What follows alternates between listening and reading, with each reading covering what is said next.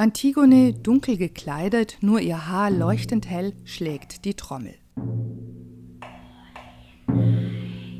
Der Tote darf nach dem Willen von König Kreon nicht beerdigt werden, weil er die Stadt Theben angegriffen hat.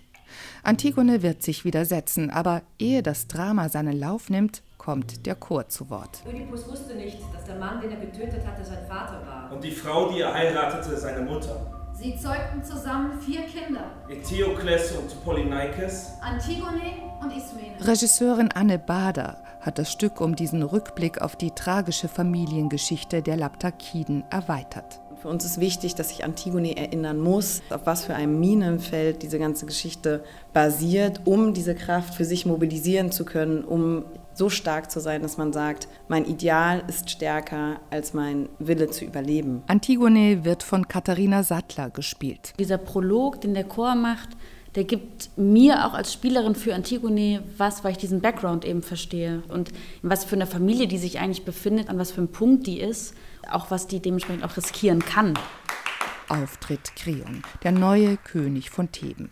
Dem im Krieg gleichfalls gefallenen Eteokles steht ein Grab zu, teilt er dem Volk mit, dem Bruder Polyneikes aber eben nicht. So ist es der Stadt verkündet, soll man nicht mit einem Grabe ehren, ihn auch nicht beklagen, ihn vielmehr unbestattet lassen, ein Leib zerfleischt von Vögeln und von Hunden und so misshandelt allen sichtbar. Antigone bestattet den Toten, der in dieser Inszenierung als Untoter präsent bleibt, doch wissend, dass sie das ihr Leben kosten wird. Man fessle diese Frau und lasse sie nicht laufen. Gespielt wird das Stück in der kunstvollen Übersetzung von Peter Krumme. Kreon-Darsteller Hermann Bog näherte sich der vergleichsweise hohen Sprache mit Freude. Spielen finde ich es gar nicht so viel schwerer. Vielleicht ist es auch zum Verstehen gar nicht schwerer. Ich weiß es nicht, ich bin sehr gespannt. Also die Erfahrung zeigt, dass es auch ein Genuss ist, sich auf Sprache so einzulassen, auch äh, fürs Publikum. Sie ist bildhafter und äh, rätselhafter, weniger banal vielleicht.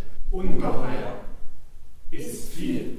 Die Kraft der Sprache zeigt sich in besonderer Weise in den Chören, in denen sich die Stimmen Thebens versammeln.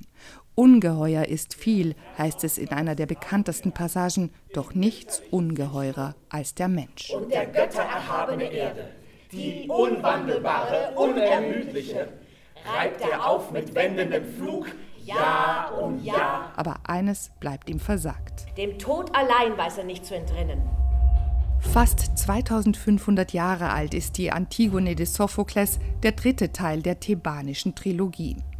Anne Bader und ihre Dramaturgin Friederike Engel haben das Stück zu nur einer stürmischen Theaterstunde verdichtet.